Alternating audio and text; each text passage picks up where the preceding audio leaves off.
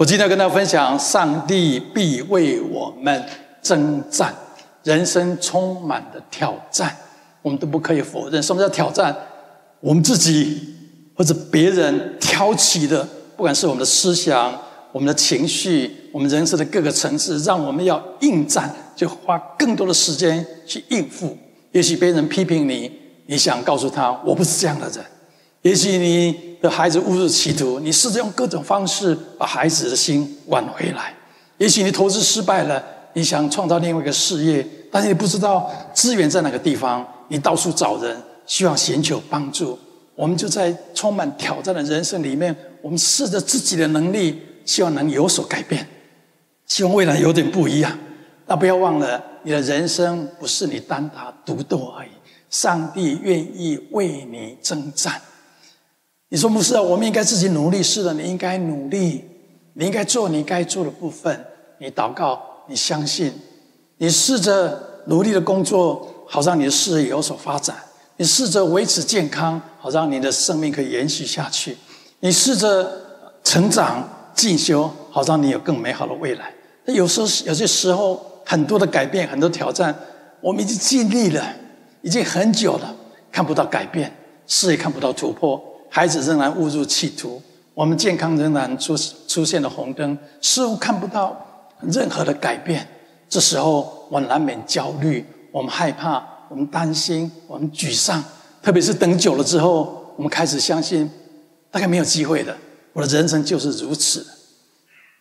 当你碰到绝境的时候，当你做你该做的时候，你还是看不到改变的时候，这时候你有一个信念：我就把它放手，交给上帝吧。我不再自己苦苦的哀求，苦苦的追求，苦苦的要别人喜欢我。苦苦的要要把一个门打开，我已经尽力了，自己我做不到的，我就放手交给神。你就大可以不用担心，大可以不用害怕，大可以不用沮丧。如同上帝所说的，就在说：“你得力在乎平静安稳，得力在乎平静安稳。”我们试了自己的力气了，但是还是撞不开那个门，还是改变不了现况，还是不是达不到我们的目标。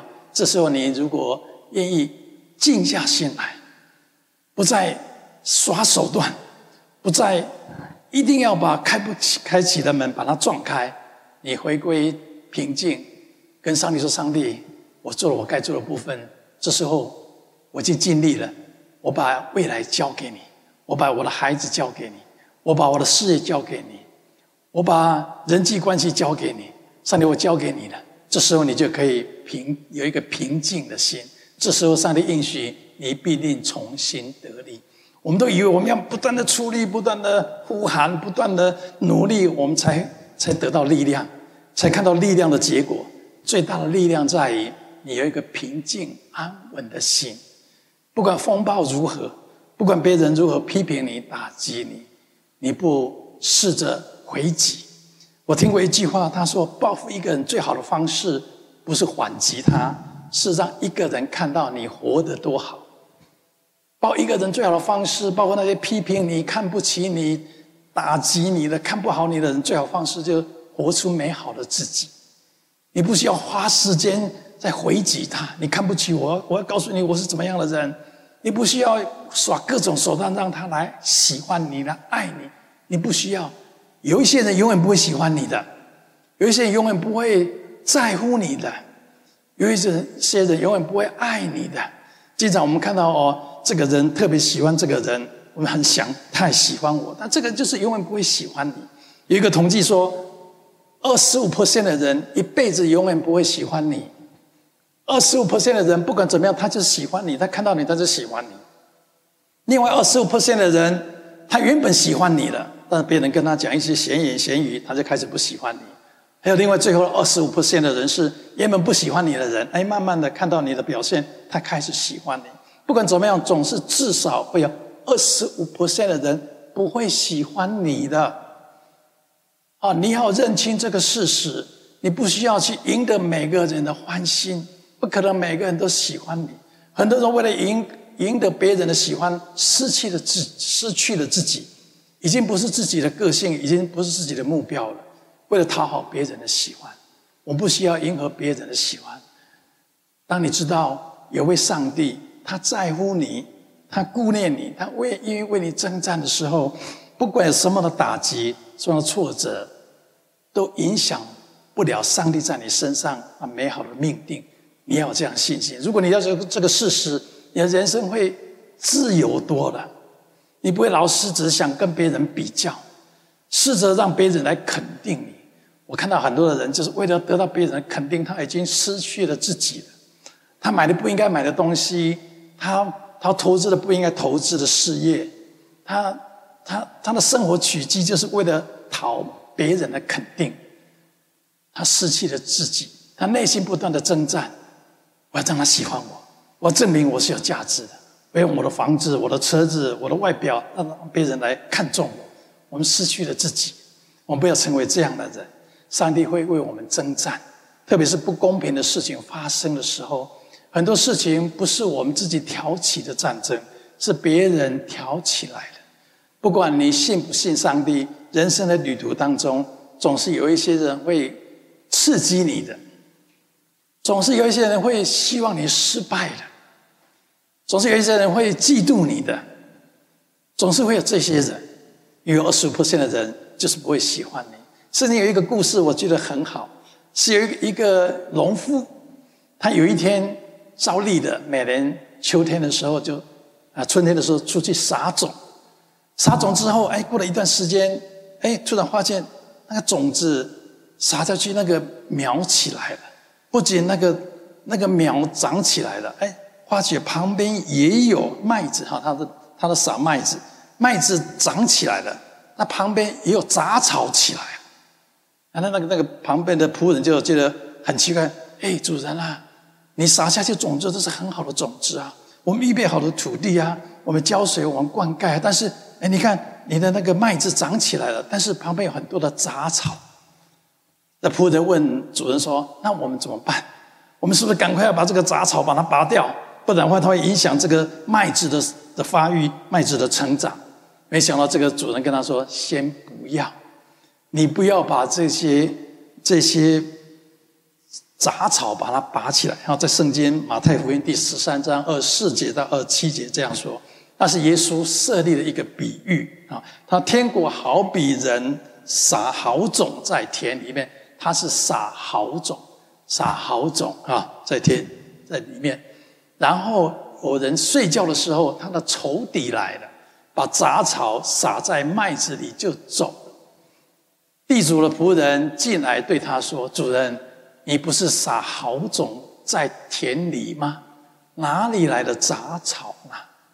不然，这个比喻告诉我们一个属灵的原则，就是你尽力了，你撒了好种，你好好的抚养孩子，你上班还没有迟到，没有早退。你好好的对待人，你服侍上帝，你参加祷告会，你参加聚会，你撒了很好的种，你撒好种，你一定会有好的收割的。因为圣经有一个原则，你要怎么收就怎么撒种。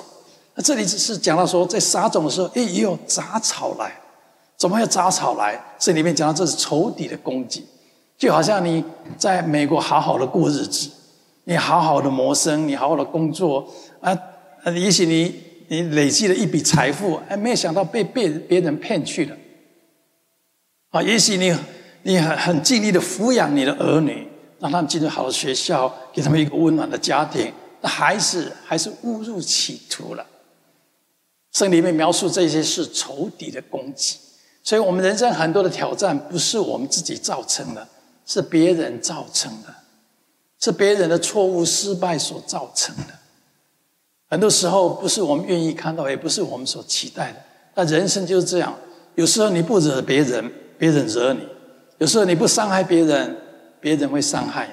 就像有人说：“哎，我在家里面竟然有飞机从天上掉下来一样，我都连出去都没有出去，竟然飞机从天上掉下来砸到我的家。”啊，人生就是这样子，你尽力了，你是一个好人，你是一个好父母，你是一个好儿女，但是还是有坏事情的发生。这坏事情的发生，也许是你自己错误决定造成的。你自己不注重饮食，不不运动，所以你健康出了问题。那那是你自己造成的，那是也是你人生的一个挑战。有一些时候是别人造成的，我们一点错误都没有。这时候我们就急着赶快把它杂草拔掉，把这个刺激我们的人，我们报复他们。我要跟他说，我们我们是对的，你应该赔偿怎么样？我们经常试着去试着去为自己伸冤嘛，啊，也许你找律师，你各种方啊手段去去伸冤，那没有问题。你活在这个世界上，这个世界上有世界上的法律。但有时候你尽力了，但是还是无能为力。这时候你可以选择，我继续的继续坚持下去，为自己伸冤。我搞得自己睡不着，每天充满苦。苦恼，你们每天每天充满愤怒啊，报复的心情，或是你可以做一个选择，与其在那里不高兴，在那里愤愤不平，我把它交给上帝，因为我知道上帝必定为我征战，上帝必定为我征战。那是圣经里面的所讲一句话：上帝会为我们征战。那是以色列人他们离开埃及的时候。摩西带着他们浩浩荡荡的要进入那迦南美地，来到一个地方，红海的前面。那时候法老原本让他们离开的，突然间改变了心意，派了六十六百辆啊最好的车，以及所有的埃及的车，每个车上面都有兵马啊兵马主哈，就一个一个主人在那个地方来追追赶他们。我相信那时候那两百多万以色列人讲到啊，摩西啊，怎么怎么办？怎么办？我们原本很高兴可以逃离埃及人的奴隶的生活，没想到他们改变心意了，他们来追我们了。我们前面又是红海，我们过不去了，我们必死无疑。那时候很多人抱怨摩西说：“为什么你要带我们出来？我宁愿在埃及那个地方做奴隶，至少还有肉吃。我不愿意死在旷野里面。”这时候很多人就给摩西压力：“Do something，要做一些事情啊，开始反击啊，我们应该怎么做？”我们应该有有有策略啊！我们应该怎么样来跟他们抵挡啊？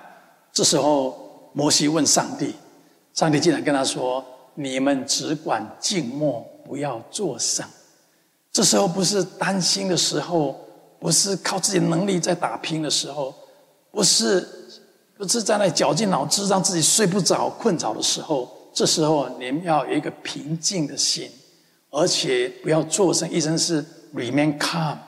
里面不要不断的情绪在那里波汹涌，你这时候你应该安静下来，知道有位上帝，他会帮助我们，他会为我们征战。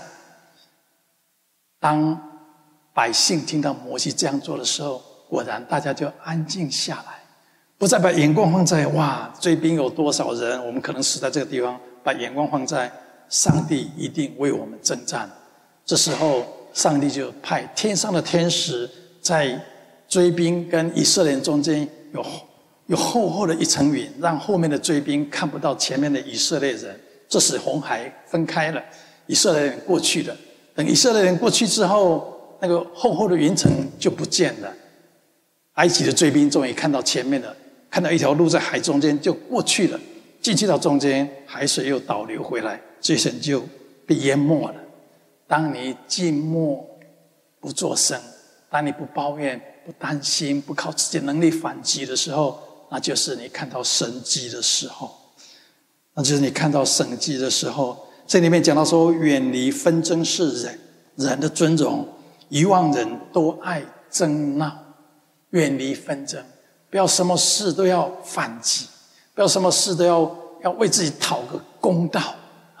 我们人很很喜欢这样，你看不起我，你欺负我，要反击。可以，你可以试着用正常的手段去反击。那有时候最好的方式是我们保持平静安稳的心，把这个交给上帝，上帝会为你征战。上帝为你征战的一个原则就是你要有一个平静安稳的心。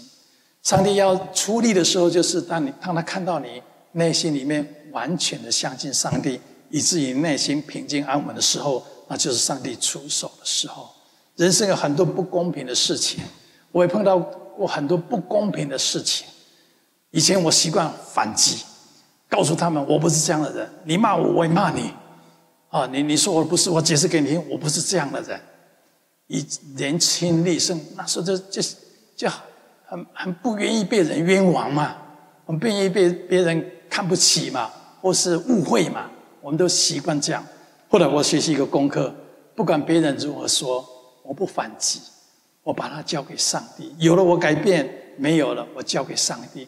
哎，每次这样，我自己心情感到释放了，我我也轻松了，我不会每天活在愤怒当中。不仅仅这样子，我看到上帝出手了，上帝给我力量了，上帝给我热情面对人生。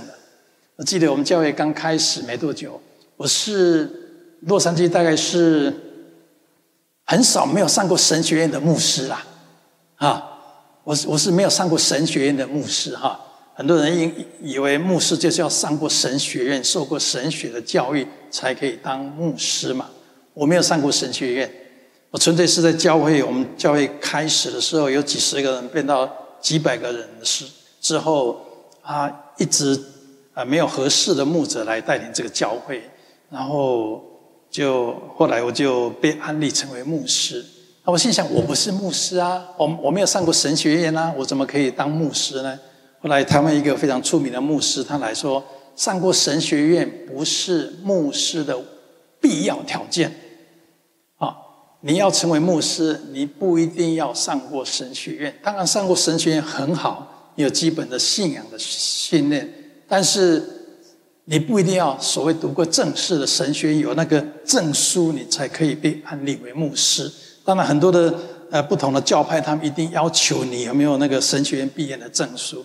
但是在神的国度里面，你就要感动、有负担，而且旁边有牧师们认可你的信仰，认可你的意向，认可认可你的动机，认可你的负担，他们就可以安立。你成为牧师，他刚开始成为牧师的时候，很多人就批评啊，这个教会的牧师连神学院都没有上过啊，你们千万不要听他讲道啊，他讲道啊，他没有读过神学院，他他他讲道内容可能可能不一定是事实哦，他哦，这个教会都只是这个牧师只讲爱，这个牧师只讲盼望，只讲信心，他从来不不讲罪啊，因为很多的教会的的聚会是每一个礼拜天一定要先认罪悔改啊。所以每个教会呃很多教会的聚会是每个礼拜天要提早来领受圣餐，先认自己的罪，啊，先认啊，今天我罪，上帝要赦免我，赦免我，赦免我，然后才可以开始啊敬拜上帝啊。但是，但是每个人对信仰的解读不一样啊，每个人对圣经的经节的解释也不一样，所以你每次看到不同的牧师在台上分析那个圣经的经节，他们的解释也不一定一样哈。也不也没有说哪一个一定绝对的对或者绝对的错哈。那如果可以讲是错，就是不属于上帝的属性，大概就是错的啊。不属于上帝的属性，大概就是不是正确的解解释啊。不管怎么样，很多人的批评，但是他们越批评，我们教会越成长。他批评的时候，我开始感到感到被冒犯了。我想，哎，我真的不应该再讲道了。我我不是牧师，我没有读过神学院。啊，他们看不起我啊啊！而且面对那么多的的的攻击哈，我有一阵子我真的很想不要再当牧师了啊！我花了很多的时间跟精力在在听听别人怎么说我啊，啊，他们是批评我啊，他们说我怎么样啊？我花了很多时间精力在消耗了我很多的能很多的能量。有一天，我终于意识到，这不是我的战争，我把这个战争交给上帝。他们批评有他们的想法，我们尊重他们，但不因此而陷入纷争里面。我们不因此需要为自己辩解或是反击。我们不需要，我们把它交给上帝。经过了这么几十年，我发觉那些经常批评我们教会的人，那些好像越来越没落了啊，越来越没落了。我为他们感到难过，但我相信有一个属灵的原则：我们不需要去批评别人。来壮大自己，我们不需要贬低别人，让自己看得好像比较有成就。我们不需要这样子。别人有成就的时候，恭喜他们，祝福他们；别人失败的时候，跟他们同悲哀。我们我们要这样的心，我们不需要陷入战争里面，我们不需要经经常就是试着用各种方法为我们自己辩解。人生旅途当中，你会碰到很多的很多的不公平的事情。很多人的批评，很多人的指教，很多人的看看不好你，如同我刚刚跟大家分享的，一个报复或者回击别人对你批评的方式，就是好好的活出自己，做最好的自己，追求自己的梦想，让自己成为可爱的人，让自己成为可爱的人。我经常告诉我的女儿，我一个女儿，我说：“我说女儿，我不求别人爱你，我只求你是一个可爱的人。”我说：“你不用怕没有男朋友，或是没有好的对象。你不需要死，好像要别人来爱你。为什么这个人不爱我啊？人不爱我。我昨我昨天下午在打球的时候，哎，就旁边有有有一对年轻的男男女在旁边。那我在打球，他们两个就是那刚开始在练习场的时候，那旁就一对年轻的，应该是男女朋友，就在旁边一直一直讲话，一直讲话。”一般在打球的时候，你不希望啊有有有有人一直在旁边讲话嘛哈，讲话啊，那他一直讲话，那我就不得不听，因为他讲的声音很大，我就我就听到那个女孩子不停的讲：“你昨天去哪里了？你为什么没有告诉我？你为什么去找他？啊，你明天要去哪里？啊，你明天要不要跟我在一起？”啊，男的说：“我我只是一个礼拜去打一次球啊，打球之后我跟朋友去吃饭呐、”哦，我那年是，那你为什么不告诉我？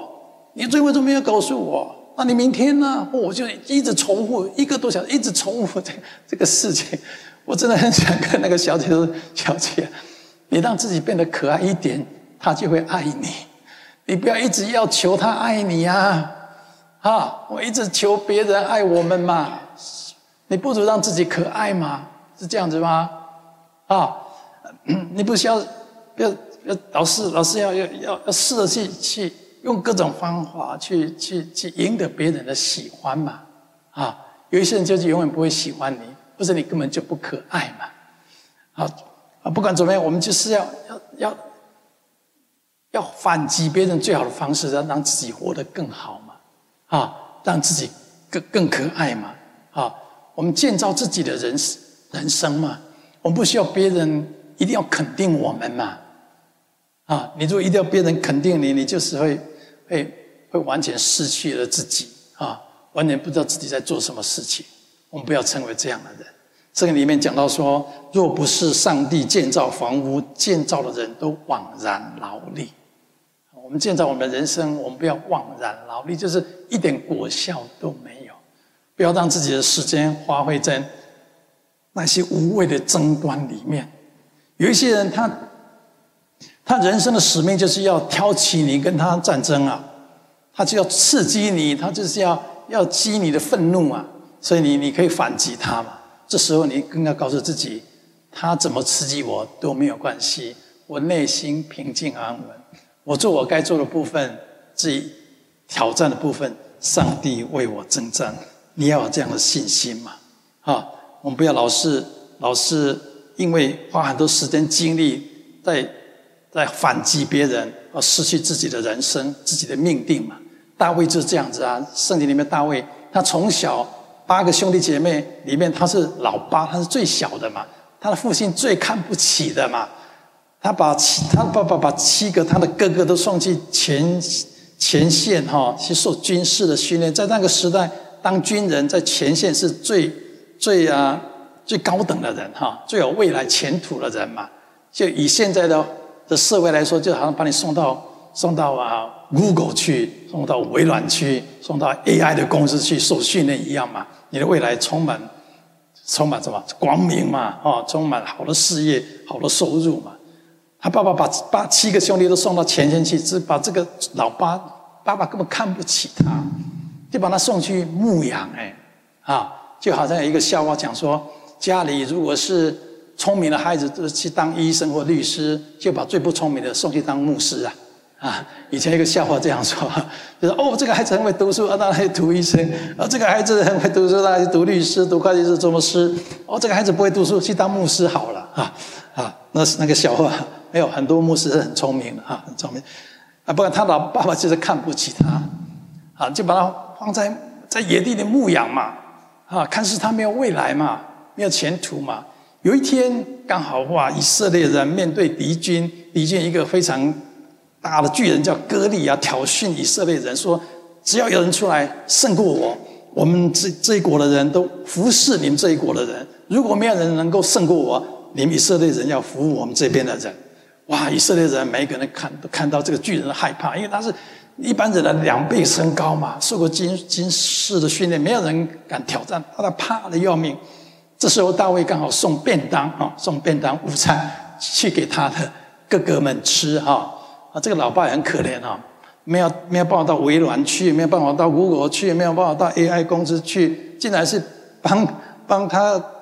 哥哥在那微软、在 Google、在 Microsoft 上班的哥哥送便当哈，他是这么卑微的工作，被看不起的啊。他送便当的时候，哎，听说哎，有一个以色列人，一个巨人在叫骂，还骂我们以色列人。他就说：“这个人是谁呀？”他问旁边：“我这个人是巨人啊，他挑衅我们，我们没有一个人可以赢过他。”这时候，当大卫内里面有个感动，为了挑战他，为了挑战他。我相信我可以胜过他，因为我不是为自己征战，上帝跟我一起征战。他就告诉旁边的人说：“我要去迎战这个巨人。”这时候，他的哥哥，他的哥哥叫以利亚，听见就跟他说：“你下来做什么？在旷野那几只羊，你交托给谁了啦？我知道你的骄傲和你心里的恶意，你下来特为要看战争，啊，他。”的哥哥就这样嘲笑他，意思说你就是一个牧羊的人呐、你不要以为你可以胜过他了。后来接下去看大卫，当这些他的哥哥这样说的时候，大卫有一个行动决定他后来的人生，他就转向别人。下一个圣经，然后他转向别人，意思是不管你怎么批评我，不管你怎么啊否定我、看不起我，我都不在乎。我知道上帝跟我同在。我知道我掌管我自己的人生，上帝跟我同在。我知道我有我的梦想，我的命定。他转向了别人，他不再跟他哥哥对抗，或者跟他在那里对骂，或者跟他争辩说：“哎，我不是这样的人，我可以。”他没有。我觉得这是人生一个非常重要的功课。当别人看不起你，当别人否定你，当别人不在乎你的时候，你不需要试着去证明你可以啊。你只要活出追求自己的梦想。依靠上帝，做自己该做的，没有人可以可以因着他们的否定来决定你的命运的嘛？啊，我以前跟大家分享过，我从小从来没有被看好过。我在我当医生之前，从来没有被看好过。不管是算命先生也好，我的亲戚朋友也好，从来没有人看我看好我过。最多的最最看好的就是哦，你以后当个普通的公务人员就不错了，那是我最被肯定的。那个阶段啊，那个程度，那我不需要花很多时间去去赢得他们喜欢，去讨好他们，去证明给他们看。我追求追求自己的梦想，我追求善良，我努力的工作，我努力的成长。经过了这几十年来，那些不看好我的人，他们总是会有一个一个反省：我原来人不能看外外貌。我们不要以我们自己的眼光来决定别人喜不喜欢一个人，或决定他的未来。我相信那一些人开始反省自己。我的重点就是，我们不需要花时间跟这些人争辩，活出美好的自己，依靠上帝。我相信，如果你今天学习这个功课，知道不是所有人都喜欢你，知知道即使你撒了好种子，总是有一些杂草会进来刺激你、挑战你。试着阻挡你。如果你了解这个事实，你就不会花时间跟这些人争辩，证明自己，你就可以活出真正的自己，追求自己的梦想。不要把时间花在这些无谓的争位啊争端。花时间依靠上帝，追求自己的人生。我相信，如果你愿意这样做，你的人生会不一样。没有什么困难你不能胜过了，没有挑战你不能超越的。上帝必定大大的赐福给你，让你成为得胜蒙福的人。在我们下个礼拜天见面之前，我奉耶稣基督的名祝福在座的每一个人，手所做的事尽都顺利。上帝帮助你，凡事兴盛，身体健壮，如同你的灵魂兴盛一样。我们下个礼拜天见面之前，我们离开之之前。啊，找几个人跟他说：“愿上帝赐福给你。”我们结束今天的聚会，好吧？我们就是今天聚会。